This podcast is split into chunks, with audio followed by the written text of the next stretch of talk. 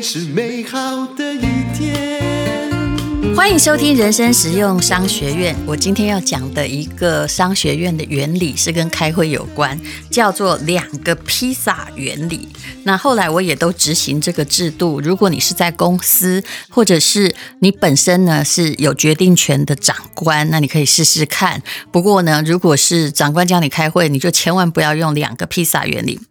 我在很年轻的时候曾经做过。代编杂志的总编辑，那时候我年纪也还小，所以其实我脾气一直都不好了，也不是现在而已哦。那时候我个性就是。有时候有话会直说。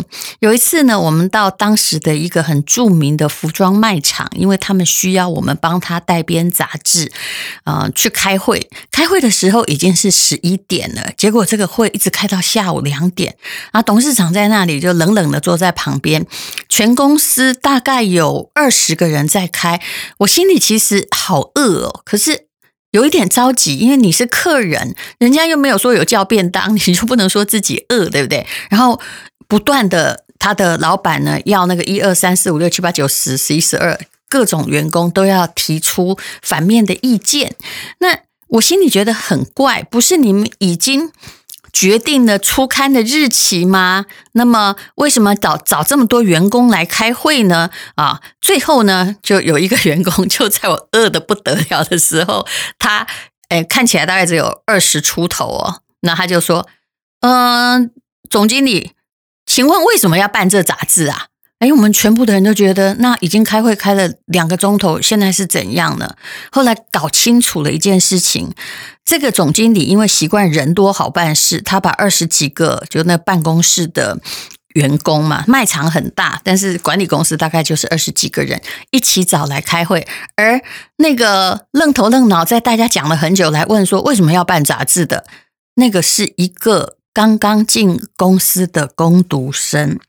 那我说的这个故事是什么意思呢？当然大家都很傻眼。也就是，其实如果开的会议跟他无关的话，那拜托你不要把他拉进来，否则你就拖延议事效率。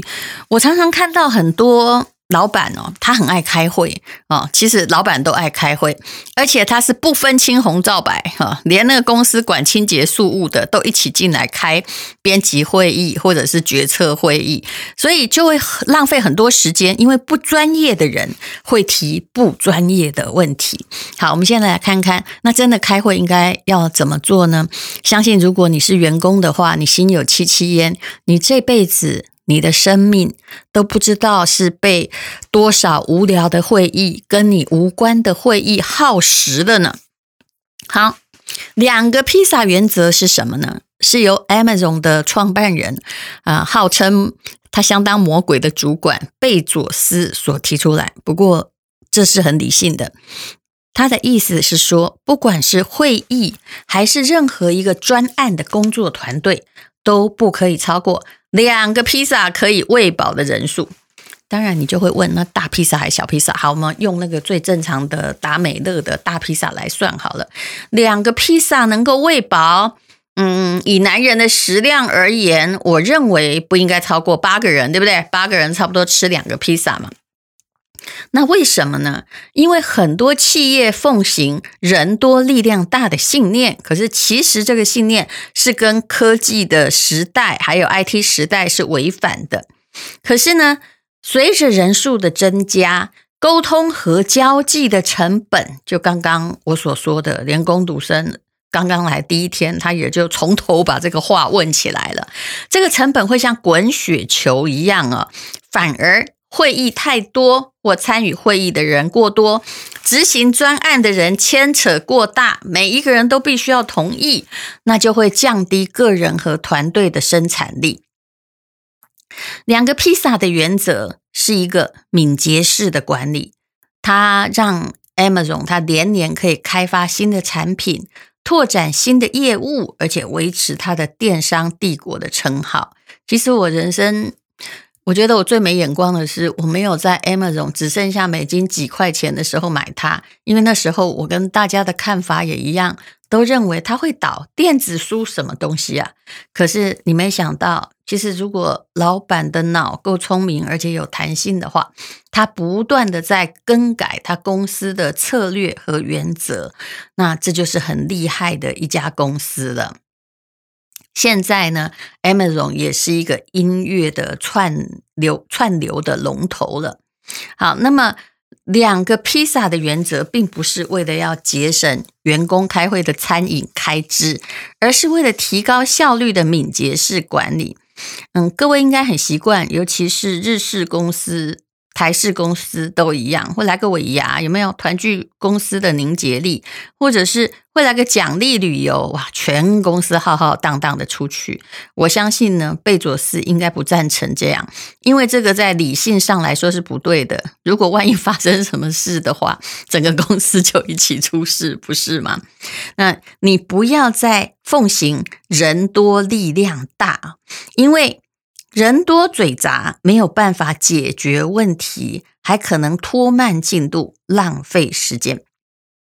那我有曾经投资过一个很小的公司，其实我一直觉得某一个部门的事情，大概两个人就可以解决，只要他雇的人还不错的话。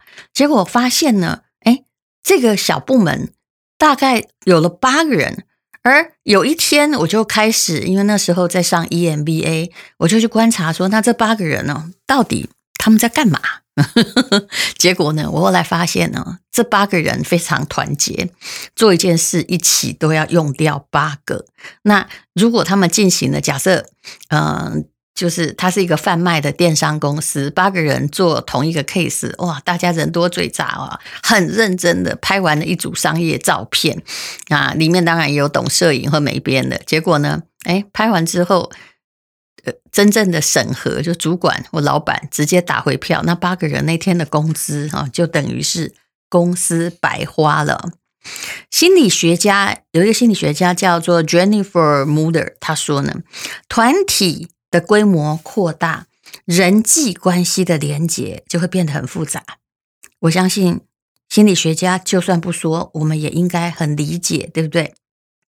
那么大团体中的人总是失落的，他们不知道要跟谁求助，因为不够了解其他的成员，他们也不会告诉主管说，其实开会的这个主题我完全不知道。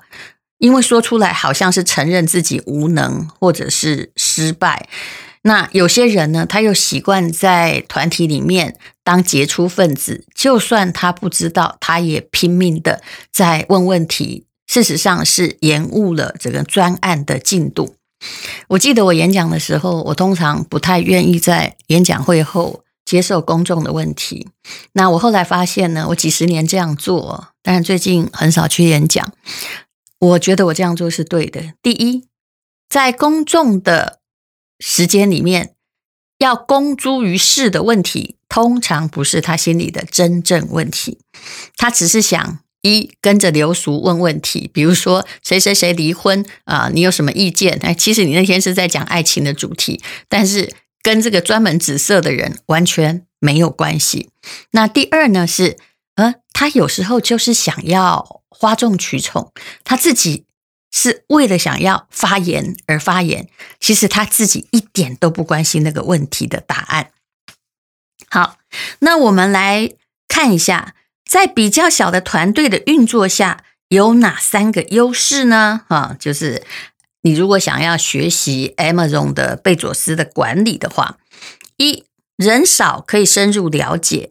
每一个团队人员都可以深入的参与目标计划，而且他的专长也符合这个目标计划。第二，达成协议会很快速，因为过多的意见哦，我们是要人家有意见，但是真的不要有过多的意见，过多意见会偏离焦点。越多人表示有越多的东西需要管理协调，浪费很多的时间成本。第三呢？因为两个披萨嘛，就是可能就是三到八个人呢，资讯的传递比较直接快速，彼此也比较认识，会降低误会，所以呢，团结性比较高，比较会朝同一个目标来前进。当然呢，嗯，两个披萨也还是有负面的作用。诶，管理学上负面到底是什么样的作用呢？因为如果大家哈都一同在一个专案里面搞太久啊，人又少的话，它很容易变成压力锅。那么压力要大的话，这个员工的流动率就会偏高。那在这种组织下面，因为很多的工作就是变成大家责任制，然后一个人承担嘛。当其中有一个人请假离职啊，那么那个这整个工作流程就是这这件事非他不可啊。那这个人不来吃披萨了怎么办呢？就很可能因为组织过度精简，会有东西空下来哦。那么两个披萨有哪一些实例呢？哈，呃，来说一下贝佐斯自己遇过的事情。有一次是在会议上，有经理建议员工们需要强化彼此的沟通，可是 这贝佐斯一向是一个胆子很大的老板呢，他就直接站起来说：“No，我们公司加强沟通是一个糟糕的主意。”他说呢，一个较小的团队花在管理和员工随时进入状况的时间会比较少，花在做事情、达成目标上的时间会比较多。哈，所以他很坚持两个披萨的组织的方式。那么，呃，全球最大的音乐串流平台 Spotify 呢，它也是这样的两个披萨原则，所以它很快的能够解决 IT 的问题，反映新的市场的挑战。我相信 Netflix 或者是。嗯，很多的 HBO 这些平台的决策也都是极少数人决策。虽然他们用了各式各样的专才，可是说真的，的确不需要每一个人都参与决策。那还有这个 ING 啊，就是荷兰最大的金融服务还有保险公司，他们后来呢也是在二零一四年开始转型，也就是。呃，他们怎么转型呢？这有点残忍，就是 除了最高层的领导团队之外，所有的经理人和员工，因为他们本来是一个很庞大的组织嘛，大概非常非常久的一个公司，都有一点官僚化和公务员化，所以他们都被先解雇。然后重新申请适合自己的职位，我觉得这个也是公司呢在裁员的一个很就是大刀阔斧的一个做法啦。美其名是重新管理哈，那当然后来人员大换血，只有百分之七十五的人被重新雇佣，调整成三百个小队，也就是每一个人呢，呃。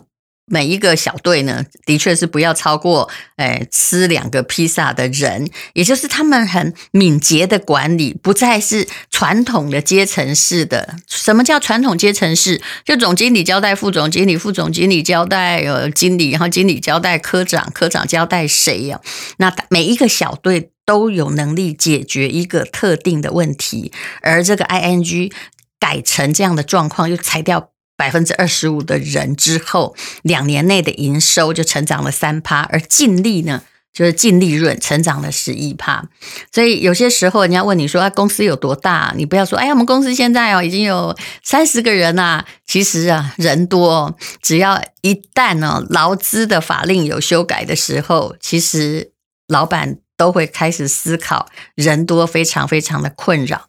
那么现在有很多公司能不雇人尽量不雇人，那可以怎么样？如果你需要人，其实我认为约聘是一个很好的主意，就是你约聘的不一定只是人，而是公司。那比如说像我采取的也是这样的作风，我有公司是在国外的，那遇到疫情怎么办呢？其实还好。本来很多的国家就采取约聘制，那不然的话，很多的成本哈，明明没什么事可以做嘛，很多的成本就这样白白支出了。好，这就是呃亚马逊的两个披萨的管理原则。